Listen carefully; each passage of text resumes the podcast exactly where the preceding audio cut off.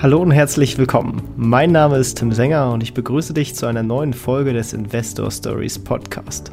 Erfahre von anderen Investoren, wie sie gestartet sind und welche Erfahrungen sie auf ihrem bisherigen Weg gemacht haben. Lass dich von ihren Geschichten, Strategien und Vorgehen inspirieren und schreibe deine eigene Investor Story. Diese Folge wird dir präsentiert von Immocation, deine Ansprechpartner, wenn du mit Immobilieninvestments starten oder deinen Bestand auf das nächste Level bringen möchtest. Hallo und herzlich willkommen im Investor Stories Podcast. Heute darf ich Daniel Kröger im Podcast begrüßen. Wie geht's dir? Gut, hallo Tim, grüß dich. Ja, freut mich sehr, dass du da bist. Ähm, bist jetzt äh, vielleicht nicht ganz äh, bekannt, obwohl du tatsächlich sogar auch deinen eigenen Podcast hast.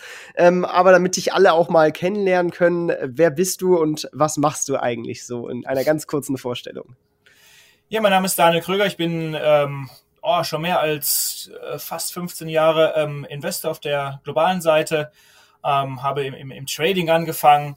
Dann habe ich jetzt zum Schluss das äh, Portfolio Management ähm, bei der Arcadis geleitet und äh, jetzt seit zwei Jahren bin ich bei der Erkon Lüberstedt tätig, eine kleine Boutique äh, im hohen Norden, wobei ich aber nach wie vor in Frankfurt sitze und habe dort jetzt ja mittlerweile seit mehr als zwei Jahren meinen eigenen globalen Aktienfonds aufgelegt, den Elben Global Tico. Ähm, ich denke, da kommen wir im Gespräch gleich auch nochmal drauf. Und äh, genau, wie du sagst, privat ähm, habe ich einen eigenen Podcast. Die Sache ist die, der Podcast mit der These, den gibt's auch schon mehrere Jahre, schon eigentlich vor dem Podcast-Hype gegründet. Ähm, da sind wir ein bisschen langsamer, was Folgen angeht, im Vergleich zu dir, glaube ich. Aber ähm, ja, per se macht das sehr viel Spaß. Sehr cool. Das ist ja auch das Wichtigste. Und ich glaube, dann springen wir auch am besten einmal ganz an den Anfang. Und äh, da wäre die Frage, wie bist du denn überhaupt zum Thema Investieren und Finanzen gekommen? War das während des Studiums oder sogar noch früher? Ähm, wie bist du so dazu gekommen? Nee, das war nicht noch viel früher. Ich glaube, ich, oh, gefühlt war ich vielleicht 15, 16. Und zwar bei uns in der Familie war es so gewesen, dass sich tatsächlich meine Oma um die Finanzen gekümmert hat. Also die hat immer geschaut, Anleihen, Aktien, sowas in dieser Richtung. Und ähm, so bin ich auf dieses Thema dann auch irgendwie äh, gekommen. Ähm, und habe dann dann auch mit 15, 16 mir meine erste Aktie gekauft. Tatsächlich aber richtig Fahrt aufgenommen hat es eigentlich so ein bisschen im, im, im Studium. Also ich bin ja, komme ja aus dem naturwissenschaftlichen Bereich, habe Diplom-Informatik studiert und habe immer sonntags an äh, Freunde meine Aktientipps geschickt per E-Mail. Das war so, was ich, um 2000 herum. Und ähm, ja, aus dieser Idee heraus kam dann, Mensch, wenn ich das doch irgendwelchen Freunden schicke, dann kann ich da auch gleichzeitig irgendwie, damals gab es natürlich keinen Blog oder sonst was, ein, ein Newsletter machen und ähm, habe es dann natürlich dann irgendwie auf eine Webseite gestellt, was tatsächlich sehr, sehr groß wurde. Ich habe es, also Börsen Hot News hieß es damals und seitdem über 10.000 Abonnenten gehabt und somit bin ich dann, sag mal, gerade zur neuen Marktzeit natürlich dann da viel mehr mit, mit Aktien und so weiter in Berührung gekommen. Okay, spannend. Und erinnerst du dich noch an dein erstes Investment? Ja, ich glaube, es war die Lufthansa-Aktie gewesen. Das ist ja auch ein ganz hoher Qualitätstitel. War das sehr bewusst gewählt oder fandest du, kanntest du die Marke und fandest das deswegen cool? Nee, ich kannte die Marke und bin, glaube ich, zu dem Zeitpunkt irgendwie geflogen oder sowas und ähm, ja, war vielleicht nicht die beste Entscheidung. Wobei ich habe es, glaube ich, mit Gewinn verkauft, also das war noch okay gewesen. Aber ja, du hast schon recht, ähm, man hätte vielleicht ja bessere Investments machen können. Sehr cool. Wo kam dann der Punkt, wo du gesagt hast, dass das möchtest du quasi hauptberuflich machen? Oder war das quasi dieser, dieser Börsen, äh, die Börsen Hot News, war das dann schon, schon so ein Vollzeitding, wo du dich so richtig draufgestürzt hattest? Es war eigentlich im Grunde genommen so ein bisschen, klar, ne, Privatinvestments haben daraus resultiert und dann war es nicht leicht, diese, diese Newsletter zu schreiben. Ähm, Tatsächlich habe ich es irgendwann mal kostenpflichtig gemacht. Das hat dann tatsächlich mein, mein Studium äh, äh finanziert. Also von den 10.000 waren natürlich, weiß ich, 1.000 Leute das dann vielleicht irgendwie abonniert. Ähm, und tatsächlich war das so ein bisschen der Schlüssel zu sagen, also Informatik ist natürlich sehr mathematiklastig und, und sehr trocken. Und mir war klar, dass ich tatsächlich nicht der Typ sein werde, der vielleicht immer mal im Keller sitzt und programmiert, um mir so ein bisschen so Klischees irgendwie zu bedienen. Und war dann, glaube ich, mal ähm, auf einer Universitätsveranstaltung, hatte damals ähm, Karl Fickel kennengelernt. Karl Fickel war zum damaligen Zeitpunkt, glaube ich, bei Invesco gewesen, ähm, Fondsmanager des Jahres irgendwie im Bereich neuer Markt und hatte damals dann Lupus Alpha gegründet, die es ja heute auch noch gibt im, im Small- und, Mid-Cap-Bereich, also hauptsächlich. Und ähm, mit dem bin ich dann näher in Kontakt gekommen und äh, habe dort auch dann Praktika bei Lupus Alpha gemacht und da war mir eigentlich, eigentlich klar zu sagen, okay, ähm, das ist eigentlich der Bereich, in dem ich irgendwie arbeiten möchte und habe mich dann ähm, darauf konzentriert, also das Informatikstudium zu Ende zu bringen und natürlich dann versuchen, halt in diesen Fondsmanagement-Bereich irgendwie reinzukommen. Ah, okay. Und dann bist du quasi erst als Trader eingestiegen für, für eine Fondsgesellschaft und bist dann irgendwie zum Portfolio-Manager geworden. Kannst du da vielleicht mal so ein bisschen de deinen Weg skizzieren? Ja, genau. Ich meine, diese Informatik-Sache, ich hatte tatsächlich an einem Punkt dann überlegt, irgendwie dann tatsächlich von Informatik zu BWL äh, zu wechseln. Und ich erinnere mich noch heute an, an Karl Fickel, wie er mir sagte, ähm, ah, das ist keine gute Idee, ähm, einem Informatiker sei es leichter, BWL beizubringen, als einem BWLer Informatik. Und tatsächlich war es dann auch so, in jedem Bewerbungsgespräch war das tatsächlich die erste Frage und der erste Aufhänger gewesen, wieso man denn jetzt als Informatiker genau in diesen Bereich rein möchte. Das war nicht dann irgendwie ganz spannend. Und tatsächlich auch im heutigen weiteren Verlauf hilft es mir natürlich, ne? also komplexe Dinge vielleicht irgendwie einfacher irgendwie aufzudröseln, zu verstehen etc. Wobei ich heute natürlich nicht mehr programmiere, außer vielleicht in Excel oder so. Ähm, Im Trading, das war bei der Universal Investment, genau. Ähm, das war also dann eigentlich die, die Orders von den Kunden wie Arcadis und viele andere große Gesellschaften entsprechend irgendwie umzusetzen. Also rechtliche Guidelines haben natürlich da eine Rolle gespielt, plus, also was im Fonds erlaubt ist und was nicht erlaubt ist, gibt es ja so gewisse Regeln, wenn man in Deutschland so einen Usage-Fonds hat, dass man, was ich zum Beispiel nicht mehr als zehn Prozent einer Company im Fonds als Beispiel haben darf. Ähm, und über den Weg habe ich dann tatsächlich ähm, äh, Dr. Henrik Leber kennengelernt. Wir haben uns dann häufiger mal irgendwie zum Mittagessen getroffen und ähm, so kam es dann, dass ich dann nach einem Jahr ähm, entsprechend zu Arcadis gewechselt bin, weil ich dachte, Trading macht schon Spaß und ich verstehe das auch alles, aber ähm, noch mehr Spaß liegt dann sicherlich auf der Analyse-Seite. Und ähm, ja, so bin ich dann in relativ jungen Jahren zu ihm gewechselt, bin auch sehr lange bei ihm geblieben und habe natürlich dann da eigentlich das Value Investing äh, von der Pike auf äh, kennengelernt. Ich meine, Arcadis zum damaligen Zeitpunkt war noch relativ klein gewesen. Ich glaube, wo ich dort angefangen bin, waren die Assets under Management vielleicht 400 Millionen die jetzt irgendwie bei 10 Milliarden liegen. Also das ist natürlich schon, schon eine, eine, eine lange Zeit und ein großer Werdegang. Und dort natürlich auch dann halt entsprechend mit, mit Buffett in Kontakt zu kommen, häufig in Omaha auf der Hauptversammlung gewesen. Und ich glaube, ja, so habe ich mich dann irgendwie entwickelt und entfaltet und auch so meine, meine Schwerpunkte entwickelt. Angefangen durch dann viel zu reisen, Unternehmen sich vor Ort anzugucken, um zu verstehen, was ist wichtig, was ist nicht wichtig, um natürlich dann die Erfahrung zu haben, die man halt heute hat, entsprechend dann vielleicht den, den Blick für gewisse Dinge zu haben. Aber ich denke, da kommen wir vielleicht gleich nochmal drauf. Genau, das ist eine perfekte Überleitung, äh, um mal so ein bisschen dann auf die Strategie äh, zu, zu schwenken. Ähm, wie wählst du sozusagen deine Investments aus? Was ist eigentlich deine Strategie? Und ja, jetzt hast du eben schon angedeutet, du, du guckst es dir auch tatsächlich on the field an. Ähm, vielleicht magst du so ein bisschen da, äh, dazu erzählen, wie du bei deiner Analyse von Unternehmen so vorgehst. Also ich hatte eingangs gesagt, dass ich ja ähm, Informatiker bin. Das heißt natürlich Technologie, also technologieaffin war ich schon immer und bin ich, bin ich sozusagen. Und das ist auch so, das zieht sich so ein bisschen wie so ein Leitfaden ähm, durch, durch alles durch. Und man lernt ja auch mit der Zeit. Ich habe mal lange Zeit versucht, ähm, ja, so Turnaround-Geschichten mal in meinen Fonds damals bei Arcadis umzusetzen. Das hat ja zu 50-50 funktioniert, weil es dann vieles dann doch länger dauert und viele Dinge dann doch komplexer sind und viele ähm, Dinge dann doch nicht ineinander griffen. Und irgendwann stellte sich aber dann mit der Zeit für mich raus, mein Feld ist eigentlich zu sagen, ich möchte ähm, ja vielleicht junge Firmen haben, die vielleicht ein neues Feld begehen und vielleicht einen neuen Markt eröffnen.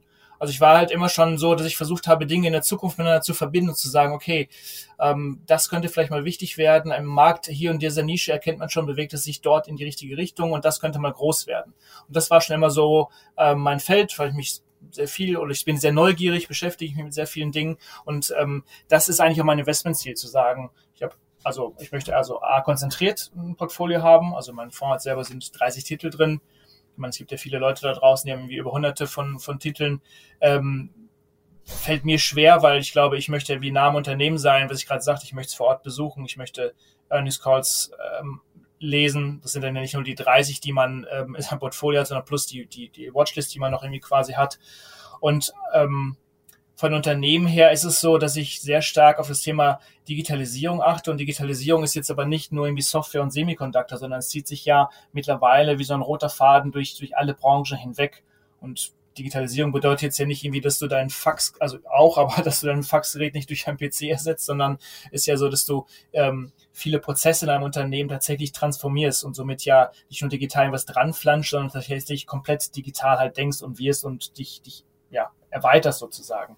Und das ist so das, auf was ich achte. Und dafür notwendig ist natürlich zu sagen, ich brauche natürlich ein Management. Und ähm, Management muss natürlich all dies natürlich irgendwie in, in die Wege leiten. Also in der Historie ist es so, dass man ganz viele Unternehmen trifft, ähm, wo man dann nach innovativen Dingen oder nach, nach disruptiven Dingen fragt und das Management sagt, nee, äh, will ich alles gar nicht. Ich möchte nur das bestehende Produkt, was ich habe, einfach nur irgendwie besser und größer halt irgendwie haben. Also die, die, ja, also die, also nicht disruptiv, sondern einfach nur das evolutionär sozusagen weiterentwickeln. Und meistens ist es so, dass dann vielleicht noch ein Techniker aus dem Keller kommt, der vielleicht auch eine Disruption wahrnimmt und dann heißt, nee, möchten wir halt auch nicht, ist kein Geld für da. Und genau so ein, so ein Management möchte ich halt eben nicht haben, sondern ich möchte eins haben, was Innovationen und Disruptionen sieht und wahrnimmt und sich überlegt, kann es mich angreifen oder kann es mich verdrängen, ja oder nein? Und ähm, wenn ja, dass man auch dann vielleicht auch gerade auf dem Höhepunkt seines Erfolges dann auch vielleicht irgendwie, ja, sagen wir mal, alte Zöpfe abschneidet und neue Wege geht. Weil meistens nämlich so, dass ich gerade am erfolgreichsten bin im Unternehmen, dann meistens den Grundstein lege, dass ich vielleicht scheitere. Und wir kennen es ja irgendwie auch in der, aus der Historie, ich weiß nicht, den S&P 500 aus von 1980 nehmen. Ich glaube, Buffett hat letztlich gesagt, dann ist die Top 10 der größten Unternehmen von 1980 heute eben nicht mehr da, weil die Unternehmen es natürlich eben nicht geschafft haben, vielleicht auch Disruption entsprechend wahrzunehmen. Ja, wenn du, du hast ja auch verschiedene Fonds quasi für bestimmte Regionen mit Europa, äh, Deutschland und äh, global quasi gemanagt. Macht es da einen Unterschied, je nachdem, wo du unterwegs bist? Sind dann Deutschland dann doch eher irgendwie ein Fokus auf klassischere In Industrieunternehmen und äh, global kann man halt schöne IT-Titel einsammeln und macht das überhaupt auch einen, einen Unterschied von der Art, wie man sich Unternehmen anschauen sollte? Tatsächlich bemerkt man kulturelle Unterschiede sehr, sehr stark, ähm, auch jetzt im Zeitablauf. Klar, also Amerikaner grundsätzlich sind sehr, ähm, sehr effizient, sehr innovativ. Grundsätzlich sind Amerikaner natürlich in der Lage, auch Investoren sehr stark zu begeistern, weil zum Großteil die CEOs, die man dort kennenlernt, auch ja, ein bisschen so sehr, sehr, sehr sales-affin sind. Ich glaube, grundsätzlich ist der, der Amerikaner auch sehr gut darin, aber es klingt sehr so schubladenmäßig, ne? aber sehr, sehr, sehr gut darin, irgendwie Dinge zu vermarkten. Und in Europa tatsächlich, ja, trifft man, ist es sehr unterschiedlich. Also wenn man in den Nordics schaut, also Schweden, ähm, Dänemark, Norwegen, die denken auch sehr innovativ. Innovation wird auch sehr, sehr stark gefördert. Man ist auch bereit, vielleicht Dinge mehr auszuprobieren. Ähm, das fand ich war mal in Deutschland so, hat, finde ich, über Zeit des letzten 15 Jahre sehr stark abgenommen. Sieht man ja auch so ein bisschen, wie viel Fördergelder wirklich zur Verfügung gestellt werden für, für Startups. Und man schaut jetzt auch von der Bundesregierung, wie viel wird bereitgestellt für künstliche Intelligenz und so weiter. Es wird irgendwie, was ich, wenn man es mit China vergleicht, irgendwie in einer Stadt ausgegeben, was hier fürs ganze Land ausgegeben wird. Hm. Und ähm, was sich auch so ein bisschen gewandelt hat, zum Beispiel, wir haben, oder ich habe sehr viel in Frankreich gefunden. Also Frankreich hat sich auch sehr stark gewandelt, ähm, auf dem innovativ zu sein, viele Start-up-Gründungen, daraus viele Unternehmen jetzt auch in der Börse sind und dann natürlich auch im Vergleich zu USA natürlich auch zum Teil natürlich deutlich günstiger bewertet, als wenn ich das mit Amerikanern vergleiche. Ich glaube, so kann man es halt irgendwie sehen.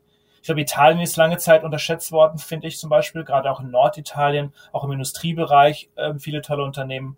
Also ich glaube, Kultur ist irgendwie wichtig und auch dort in dem Bereich halt die Menschen zu verstehen und dann versuchen auch dieses Business entsprechend einzuordnen. Wenn wir jetzt weiterschauen, dann kam der Sprung weg von Akates äh, zu ELM. Ähm, vielleicht magst du da ein bisschen zu den Gründen, wolltest du einen eigenen Vorgründen und da wurde dir die B Möglichkeit geboten oder wie, wie kam es dann dazu? Ja, genau. Also ich meine, über all die Zeit, die zehn Jahre bei Akates, war ich natürlich sehr stark ähm, Stockpicking geprägt, was ich natürlich heute auch noch bin. Also ähm, wenn wir jetzt nicht gerade Corona haben, glaube ich, komme ich jetzt aktuell im Jahr vielleicht auf 100 Reisetage. Also für mich ist es halt wichtig, irgendwie Dinge ähm, vor Ort zu sehen und, und, und auch zu verstehen ne? und auch sich nicht zu scheuen, irgendwie vielleicht auch naive Fragen halt irgendwo zu stellen. Übrigens, ähm, das zieht sich auch so ein bisschen äh, wie so einen roten Faden. Ich hätte vorhin eingangs bei Lupus Alpha Karl Fickel erwähnt. Ich erinnere mich mal an eine Praktikumszeit, wie wir ähm, ja bei dir in deiner Heimat in, in Hannover auf der CeBIT waren. Und ähm, ich war ein junger Praktikant und er hüpfte aber an jedem Stand rum und kletterte überall rauf und fragte, Mensch, wofür ist das denn und so weiter. Und mir war es zu dem Zeitpunkt so ein bisschen unangenehm, wo ich mir denke, Mensch, man kann doch jetzt hier nicht irgendwie so überall dran rumklettern und, und fragen. Aber im Laufe der Zeit war mir dann bewusst, ich glaube, nur wenn man so auf diese, ja, vielleicht auch naive Art und Weise an Dinge irgendwie rangeht und versucht, alle Dinge zu verstehen, sich für nichts zu schade ist, ich glaube, dann findet man den Schlüssel halt auch irgendwie zu dem, was man halt irgendwie sucht oder wie vielleicht gewisse Zahnräder ineinander greifen. Und das zieht sich so ein bisschen wie so ein roter Faden das ist mir halt auch noch wichtig, irgendwie Dinge vorher zu verstehen. Und ähm, gut, Arcade ist natürlich auch mit der Zeit dann ja auch jetzt viel mehr den Schwerpunkt ähm, gelegt auf, auf quantitative Strategien, auf künstliche Intelligenz. Und ähm, klar, irgendwann wollte ich ja mal einen eigenen Fonds haben, der genau so konzentriert funktioniert, wie ich es gerade beschrieben habe. Und ähm, das bot dann die Erkon Löberstedt und zumal die, die Verbundenheit natürlich mit Arcadis immer noch besteht, weil den Deutschlandfonds, den du, glaube ich, eingangs auch gerade erwähntest, ähm, wir immer noch für die Arcadis sozusagen Menschen, das mache ich nicht, das macht mein Kollege Christoph Gebert, ähm, aber da gibt's ja die Verbundenheit. Also von daher, ähm, ja, das ist einfach so der Hauptgrund gewesen. Okay.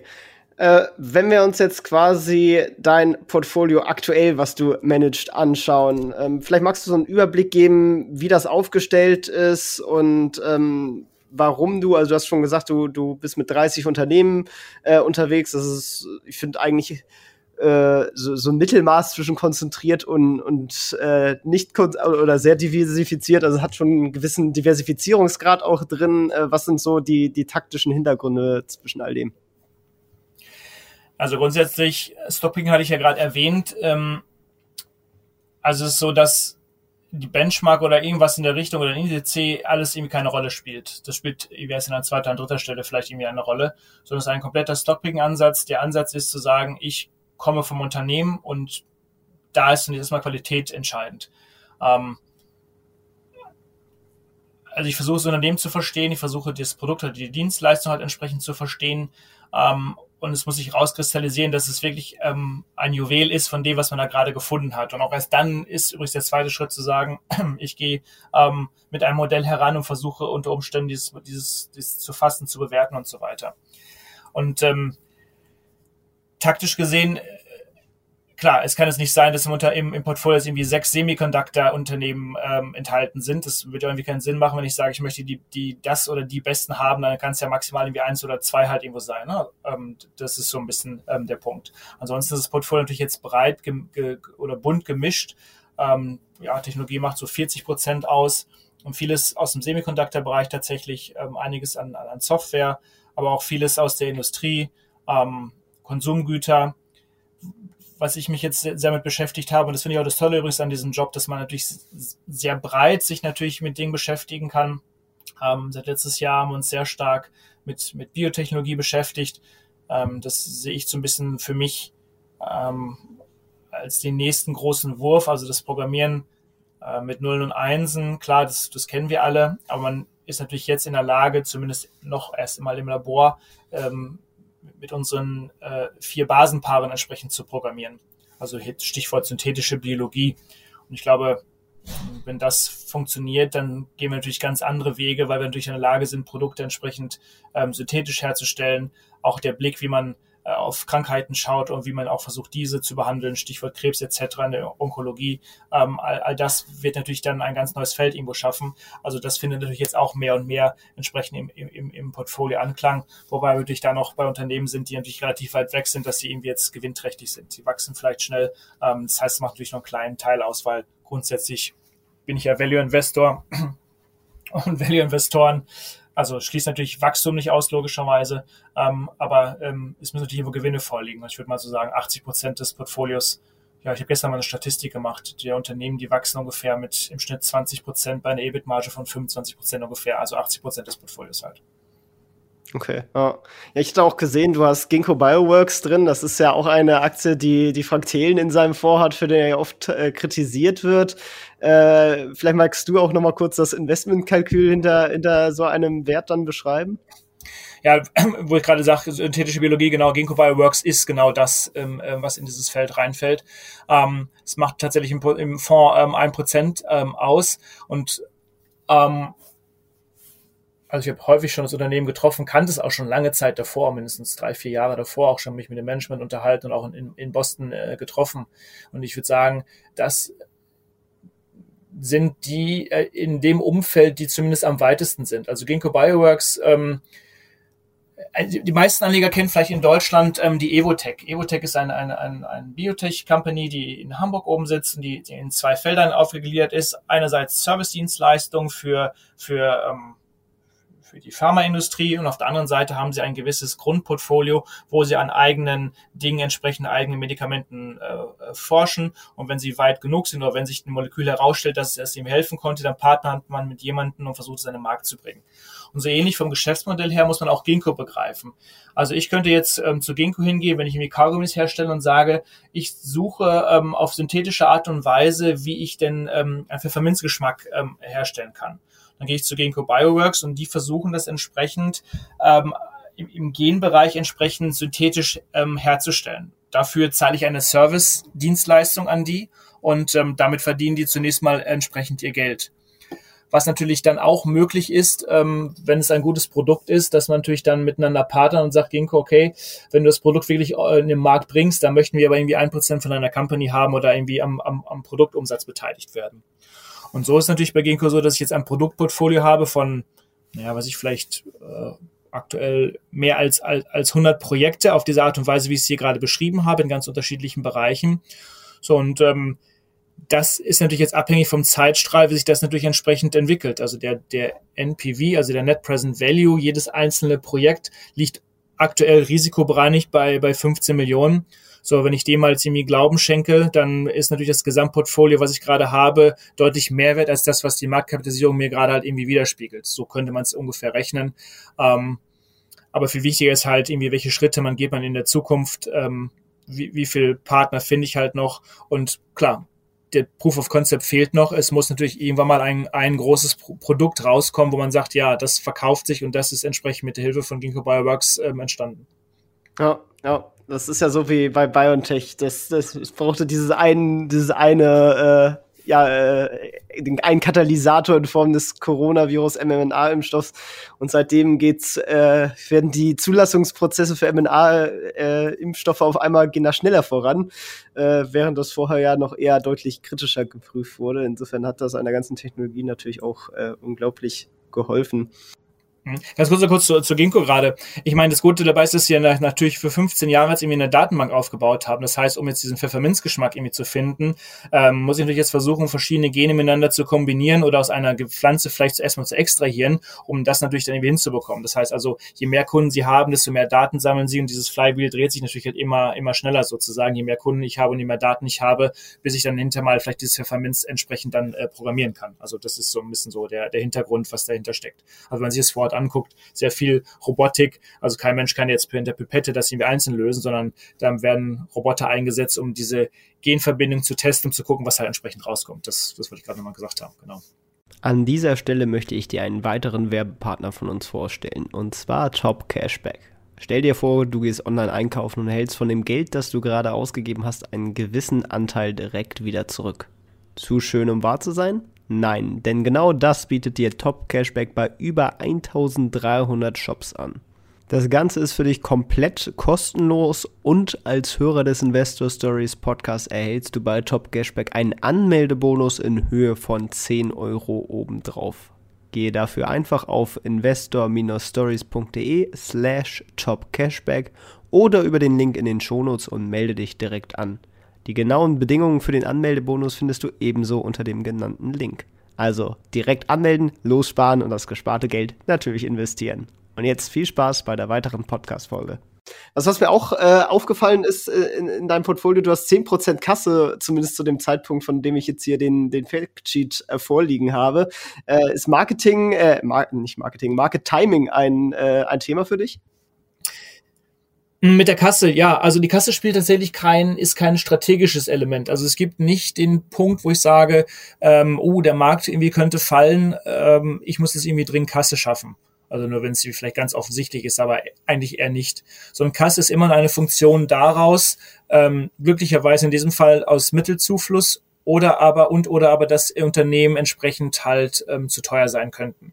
Also die, die Idee in dem Fonds ist ja eine Art Beteiligungsansatz. Die Unternehmen, die ich habe, möchte ich ja eigentlich nie verkaufen. So, sie können ja nur aus zwei Gründen verkauft werden. Entweder geht das Unternehmen nicht mehr den Pfad, den ich vielleicht für das Unternehmen prognostiziert habe für mich. Also dass es diese Checkboxen irgendwie alle nicht mehr irgendwie ähm, äh, klickt. Also sowohl intern des Unternehmens, also dass vielleicht irgendwelche KPIs irgendwie nicht mehr stimmen, plus aber den Pfad, den ich sehe für die Zukunft, dass der irgendwie, dass man davon abweicht, dass man irgendwie dann doch vielleicht nicht so stark ist oder doch nicht diese Produktkategorie irgendwie ähm, ja, irgendwie beherrschen kann. Oder aber halt entsprechend, dass es, und das ist wichtig in dem Fonds, dass es halt ein Unternehmen zu teuer sein kann. Es gibt auch viele Technologiefonds, äh, du hast ja gerade schon einen genannt, eben da draußen, ähm, ja, da ist es sehr, sehr schwierig, irgendwie für viele Unternehmen einen fairen Wert irgendwie zu bestimmen, weil nämlich ähm, vielleicht das ganze Portfolio nur aus Art Unternehmen besteht, wie diese Ginkgo Bioworks als Beispiel. Und das halt eben nicht der Fall. Dafür bin ich immer noch Value Investor und muss natürlich auf dem Papier dir vorrechnen können, ähm, wie sich entsprechend Gewinn und, und Umsatz zusammensetzt und was natürlich dann unter Umständen aus Free Cashflow, was auch immer, entsprechend sich der, der faire Wert des Unternehmens halt zusammensetzt. Und wenn das natürlich extrem erreicht, da, klar, da muss natürlich Unternehmen entweder abgebaut werden oder ganz verkauft werden. Cool. Ja, wenn ich äh, jetzt so, jetzt haben wir quasi in deinen äh, Fonds reingeguckt. Äh, wie schaut's aber bei deinem persönlichen Portfolio aus? Ich gehe mal davon aus, du bist äh, in deinen Fonds äh, selber investiert, äh, eventuell vielleicht auch noch in, in deine Arcades-Fonds. Ich weiß nicht, ob du das komplett rüber gewechselt hast. Wie ist sonst so insgesamt dein äh, persönliches Profil so Pi mal Daumen aufgestellt? Also es ist so ein, so ein, ein, ein bunter Mix. Ähm, ich hatte eingangs gesagt, dass ich sehr neugierig bin und mich versuche früh mit irgendwie Dingen zu beschäftigen. Also das heißt, ich war schon früh im Kontakt natürlich so mit dieser ganzen Kryptowelt. Äh, ich bin äh, Mitglied im Computer ähm, Chaos Club. Ähm, klar, da hat man schon früh ähm, damit rumexperimentiert. Ich glaube, es gab mal eine Phase, da irgendwie habe ich Bitcoins geschenkt bekommen, äh, die ich dann vergessen hatte und dann in der ersten Welle dann doch nochmal irgendwie äh, mich erinnerte, oh Mensch, da gab es doch nochmal was. Also auf, auf diesem Wege äh, habe ich mich viel ähm, damit beschäftigt, ähm, auch jetzt im aktuellen NFT-Bereich. Aber wie gesagt, das alles nur auf der privaten Schiene. Ich glaube, ähm, also A, ist glaube ich, aktuell noch schwierig, sowas in einem Fonds umzusetzen und weiß nicht, ob man das auch jetzt irgendwie in so einem Fonds wie diesen jetzt irgendwie beimischen sollte. Wahrscheinlich eher nicht. Ähm, das ist der eine Bereich. Und ich habe ja ähm, lange Zeit ähm, im, im Silicon Valley selber gelebt, also ähm, auch jetzt glücklicherweise tatsächlich nächste Woche bin ich jetzt mal wieder für einen Monat in, in, in San Francisco, ähm, jetzt nach zwei Jahren äh, Corona. Und ähm, dort hat man natürlich relativ viel Kontakt ähm, zu, zu Startups etc., wo natürlich auch ich versuche auch auf Ideen zu kommen. Das heißt, es gibt natürlich auch privaten Grundportfolio, ähm, was äh, Startups angeht. Also ich habe ähm, zur damaligen Zeit in einige Startups investiert und auch hier in Deutschland irgendwie ein, zwei Sachen halt gemacht, genau. Also so Business Angel Investments dann, oder? Exakt, ja, genau.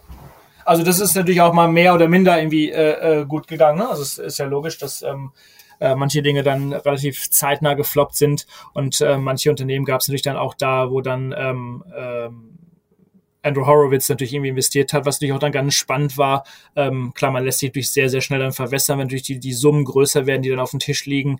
Ähm, aber es ist natürlich dann schon spannend, so eine Community zu sein und zu sehen, okay, wie strategisch denken die, wie laufen diese Prozesse ab. Also das, das kommt natürlich on top, dass man neben seinem Investment, was natürlich dann trotzdem immer noch gut läuft, auch wenn man verwässert wird, natürlich auf der anderen Seite entsprechend auch relativ gute Kontakte bekommt und natürlich auch eine Menge dabei lernt.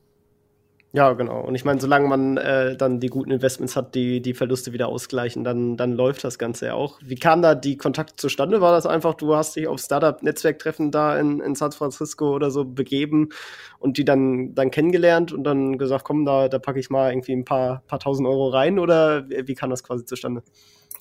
Ja, tatsächlich ist es so, an dem ersten Tag, wo ich ähm, nach San Francisco gegangen bin, dann saß ich in dem Flieger und äh, war jetzt für ein Jahr dort und ich dachte mir, Mensch, puh, du kennst hier niemanden. Wie, wie, wie kommst du jetzt daran, irgendwie Leute kennenzulernen? Und ähm, ja, und ich weiß gar nicht, ich glaube am ersten Abend oder am zweiten Abend, ähm, es gab noch so eine deutsche Delegation von irgendwie so IT-Bloggern etc., die dort waren, mich mit denen mal getroffen gehabt. Und ähm, dort waren auch schon Startups dabei gewesen. Und das war so ein bisschen so der erste Startschuss, dass man ähm, ja, zusammensaß, miteinander geredet hat und ähm, so entwickelte sich schon am ersten Abend so eine Art kleines Netzwerk und dann, so ging es natürlich immer weiter. Also mittlerweile, irgendwann nach ein paar Wochen hatte ich mehr Leute kennengelernt, als ich Zeit hatte, mich mit Leuten halt irgendwie zu treffen. Und da sind die Leute halt irgendwie sehr offen und da kann man natürlich auch schnell in solche Kreise rein, dass der eine war Programmierer dort, der andere ähm, arbeitete hier und dort und somit lernte man natürlich dann mit der Zeit immer mehr Leute und Startups halt kennen. Und da waren viele dabei, die zum damaligen Zeitpunkt noch sehr, sehr jung und, und sehr, sehr klein waren, die natürlich dann jetzt irgendwie deutlich ähm, größer geworden sind. Okay. Und, und das übrigens also nicht nur da, wo ich privat investiert habe, sondern ähm, tatsächlich auch, äh, was sich jetzt so ein bisschen auch auf dem, in dem Fonds halt widerspiegelt. Ähm, zum Beispiel zwei, also 2014, wo ich da war, habe ich auch unter die Gründer ähm, von, von Snowflake damals kennengelernt. Ich glaube, wir haben 2012 gegründet. Äh, die beiden äh, sind drei Gründer. Die einen, die beiden waren, die Hauptgründer waren äh, von Oracle gewesen. So und somit habe ich natürlich schon versucht, früh zu verstehen, was sie halt irgendwie machen. Und tatsächlich jetzt beim IPO sind wir, glaube ich, einer der wenigen Deutschen, die auch ähm, eine Aktienzuteilung dann entsprechend beim, beim Snowflake IPO bekommen haben. Das ist ja spannend. Das ist wirklich sehr cool, sehr cool. Worauf hast du dann quasi bei diesen Investments geachtet? Hast du da ähm, vor allem aufs Team oder auf die Idee geachtet oder gab es noch andere Faktoren, die du bei einbezogen hast? Ja, das ist auch nur so eine Lernphase. Ähm, also am, am nächsten habe ich erstmal gedacht, hm, okay, das, das, das Produkt muss natürlich irgendwo ähm, verstehen. Du musst verstehen, ähm, wie groß ist der Markt, wie, wie leicht oder wie schwer ist es eigentlich, dieses Produkt irgendwie an den Mann oder an die, an die Frau zu bringen. Also ähm, ein Teil war er, ein, ein, ein Produkt, ein Projekt war er sehr, sehr technisch gesehen. Es war so ein bisschen das Container-Business, das, was irgendwie heute SUSE Linux etc. Irgendwie macht. Das hat dort jemand gemacht, ähm, äh, der Florian Leibacher, ähm, anyway, auf jeden Fall, der, der schon damals bei, bei Twitter und bei Airbnb umgesetzt hat, der sich dann damit selbstständig gemacht hat. Das fand ich von technischen Aspekt her irgendwie sehr einleuchtend und sehr irgendwie spannend.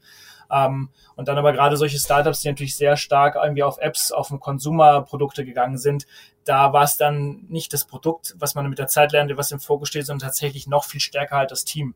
Ich glaube, da muss man natürlich in der Lage sein, relativ schnell ähm, zu skalieren, ähm, äh, Marketing nach vorne zu bringen und so weiter. Und das war dann so ein bisschen so eine Lernphase. Ähm, genau. Aber Team ist natürlich immer entscheidend. Okay. Ja. Wenn man jetzt das Ganze äh, in so ein Kreisdiagramm plottet, äh, kannst du da ungefähr so Prozentangaben äh, sagen, wie viel du in, in Aktien, wie viel du in deinen Startups hast, so Pi mal Daumen? Äh, du meinst vom, vom gesamten Privatvermögen? Von deinem sozusagen. gesamten Privatvermögen, genau.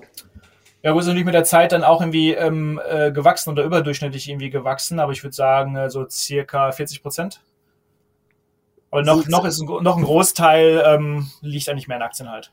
Also, okay, aber 40, trotzdem 40 Prozent in, in Startup-Investments. Genau, ja.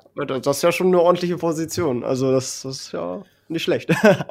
ja, aber ich sage ja, es ist über die Zeit einfach eben, äh, gewachsen sozusagen. Ich glaube, klar, vom, vom gesunden Mix her sollte man wahrscheinlich, wenn man seine Investments aufteilt, äh, entsprechend nicht in, äh, in dem Bereich halt irgendwie liegen.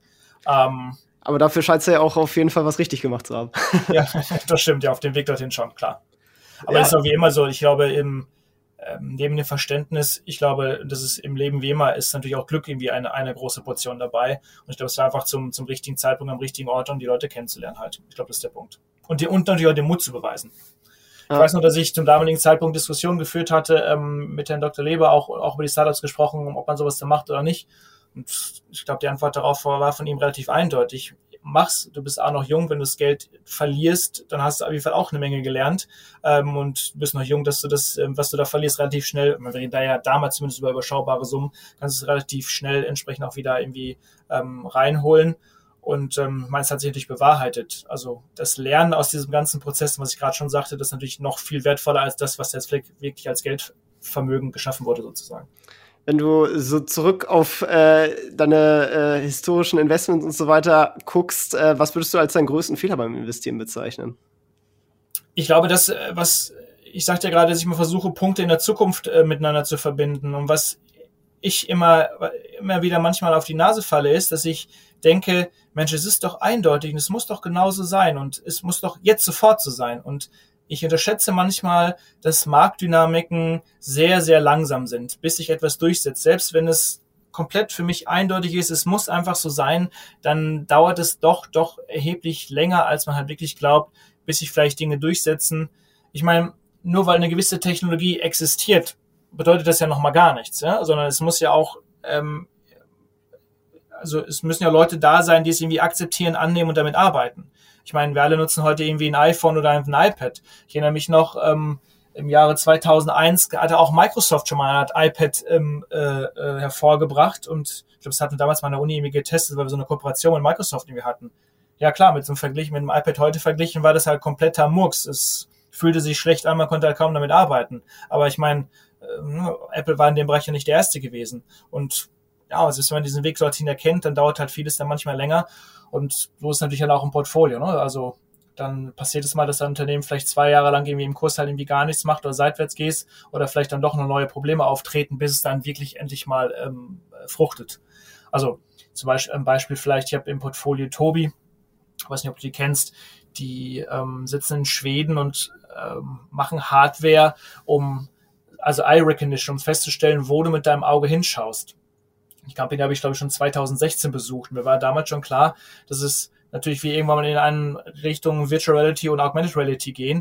Und genau da brauche ich es natürlich, weil wenn ich so einen virtuellen äh, Realität habe, macht es ja keinen Sinn, diese ganze Welt um mich herum darzustellen, sondern nur da, wo ich gerade hinschaue, um natürlich einfach Batteriekosten ähm, entsprechend zu sparen und, und Rechenoperationen natürlich zu reduzieren.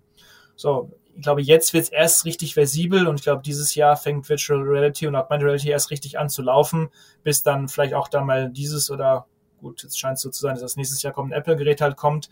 Aber klar, wir reden jetzt über ähm, ja sechs Jahre, bis es gedauert hat, bis es dann wirklich mal vielleicht jetzt den Massenmarkt erreicht. Und da war es vielleicht einfach zu früh, um diese Richtung halt zu denken. Ja. Die ganze Sache umgedreht. Was würdest du als deinen größten Investment-Erfolg bezeichnen? Boah, das ist schwer. Auch da, ich glaube, ähm, was ich gerade schon eingangs sagte, ich glaube zu ganz vielen, also Erfolg ähm, kann man natürlich zuschreiben, dem man vielleicht irgendwie neugierig voranschreitet, aber auch bei ganz vielen Punkten gehört irgendwie auch einfach hier und da einfach wieder Glück dazu. Also von daher bin ich da jetzt irgendwie, würde ich nicht immer alles irgendwie mir entsprechend äh, zu, zu schreiben, äh, nicht, nicht zuschreiben.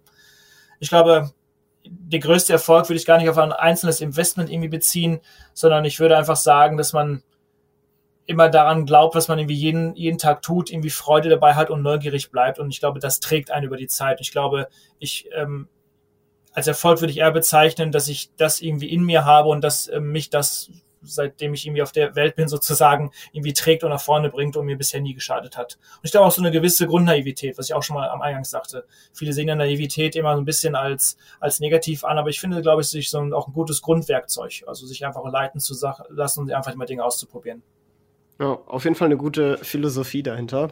Ähm, jetzt machen wir noch mal ein kleines Rollenspiel. Und zwar wachst du morgen im Körper eines anderen auf. Derjenige hat einen Angestelltenjob mit ca. 1500 Euro Nettoverdienst und etwa ein, äh, ach Quatsch, 10.000 Euro auf einem Tagesgeldkonto.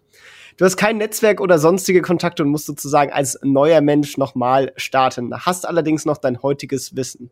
Wie würdest du es angehen? Mhm, spannende Frage ich glaube, ich würde es tatsächlich genauso machen, wie ich es auch immer getan habe. Ich würde diese 10.000 Euro nehmen ähm, und direkt äh, investieren, also im, im, im Aktienmarkt und, ähm, und versuchen mit dem Cashflow diese 1.500 Euro zu versuchen, irgendwie, ich meine, es ist ja heute bei mir auch so, ähm, ich habe das keine gigantischen irgendwie Ausgaben, einfach nach wie vor irgendwie minimalistisch leben, versuche mit dem Cashflow irgendwie klarzukommen oder unter Umständen aus diesem Cashflow vielleicht sogar noch irgendwie neue Projekte anzuschieben neben den Aktien, um dann da vielleicht sich mit irgendwie ein Netzwerk aufzubauen, indem man vielleicht irgendwie spannende Projekte investiert. Ah, oder vielleicht oder eine eigene oder eine eigene Firma oder so, was ich mir mitgründet halt. Auf jeden Fall. Das ist natürlich immer die, die beste Rendite, die man meistens auf das eigene Unternehmen bekommt. Was hast du denn noch so für, für Ziele in der Zukunft, finanziell und nicht finanziell? Also ich meine, der M Global Tico ist natürlich irgendwie mein Baby sozusagen, das ist mein Fonds. Es macht mir jeden Tag unglaublich viel Spaß, ähm, äh, daran zu arbeiten. Und ich glaube, ähm, daran soll sich auch irgendwie äh, äh, nichts, nichts ändern, sondern ich glaube, das ist wirklich das, was ich jeden Tag machen möchte, weil es eben komplett äh, meine, meine Neugierde in vielen Bereichen halt irgendwie befriedigt. Ich glaube, also ich kann mir auch irgendwie mal vorstellen, irgendwie bei McDonalds irgendwie mal für ein halbes Jahr irgendwie Burger zu braten, aber ich glaube, ähm, einfach nur zu wissen, wie es dann wirklich ist. Und ich glaube, das wird natürlich dann mit der Zeit irgendwie langweilig. Darum glaube ich, dass ich natürlich jetzt schon irgendwie komplett in dem, in dem richtigen ähm, Job halt irgendwo bin. Ähm, also mein Ziel ist es, das so, so lange wie möglich entsprechend natürlich ähm, äh, zu machen halt. Solange ich das kann, körperlich, aber noch natürlich viel mehr geistig halt. Vielleicht ja. so lange wie, wie Charlie und, und, und Warren. Ja, das ist, also das finde ich auch wirklich beachtlich, wie, wie lange äh, die da immer noch auf der Bühne stehen und sich äh, den Fragen stellen. Das ist schon, schon wirklich äh, Dedication. Ähm, jetzt haben wir auch schon öfters deinen dein Fonds angesprochen, den verlinke ich natürlich auch äh, in der Beschreibung, sowie auch äh, dein Twitter und andere Socials, die du da gerne haben möchtest. Und was ich mhm. auch immer sehr gerne verlinke, äh, sind Bücher. Hast du irgendwelche Bücher, die dich selber vorangebracht hast, haben, die du auch anderen empfehlen würdest zum Lesen? Mm, ja, äh, mal überlegen das, was, aber ist doch schon eher so ein bisschen so, so ein Klassiker in, in, in der Value-Szene, sage ich mal, ähm, was ich sehr gut fand, wo wir ja gerade auch mehr über Management gesprochen haben, ähm, die äh, Outsiders, was ist denn, Eight Unconventional CEOs, glaube ich, und der Radical Rational Blueprint, glaube ich, for Success, irgendwie so in die Richtung müsste es, glaube ich, heißen. Ich glaube, wir werden es ja wahrscheinlich mhm. auch verlinken. Genau. Ja. Äh, das kennst du wahrscheinlich auch. Genau, ja, habe ich auch schon mal. Ich habe es tatsächlich aber bislang immer noch nicht gelesen. Ah, okay. Also kann ich dir nur wärmstens empfehlen. Es geht also ja um acht äh, CEOs und deren Erfolge sozusagen über Zeit und was, was sind auch die Mechanismen halt irgendwie dafür. Ne? Da hat man natürlich auch viel über ähm, ja, Kapitalallokation, also klar, ne, es gibt ja nur irgendwie vier Wege, sein, sein, als CEO sein Kapital zu allokieren, irgendwie Dividende zu zahlen, ähm, Zinsen zurückzuzahlen, ins eigene Unternehmen äh, zu investieren oder halt Aktien zurückzukaufen. Und klar, die, die Rendite sollte natürlich, äh, aber man sollte natürlich eins von diesen vier wählen, da wo die Rendite am höchsten halt irgendwo ist. Und ähm, ja, ist natürlich relativ spannend, auch wenn man sich das mal heute wie anguckt. Viele Unternehmen, auch große DAX-Konzerne, die zu einem denkbar schlechtesten Zeitpunkt irgendwie Aktien zurückkaufen. Ähm, ja, das macht natürlich eher weniger Sinn, beziehungsweise vernichtet auch irgendwie das Geld der Anleger entsprechend. Also das, ähm, das, was ich letztes Jahr sehr beeindruckend fand, was ich gelesen hatte, ich hatte ja gesagt, ich hätte mich mit Biologie ähm, äh, beschäftigt. Ähm, und zwar habe ich ähm, das Gen gelesen. Das ist ähm, von einem Inder geschrieben. Äh, oh, ich kann's. Ich verlinke es in der Beschreibung. Okay. und zwar geht es da um die Historie ähm, angefangen bei Darwin, bei Mendel bis in, in, die, in, in das heutige sozusagen, ähm, wie denn die, das Erforschen äh, des, des Gens sozusagen äh, stattgefunden hat.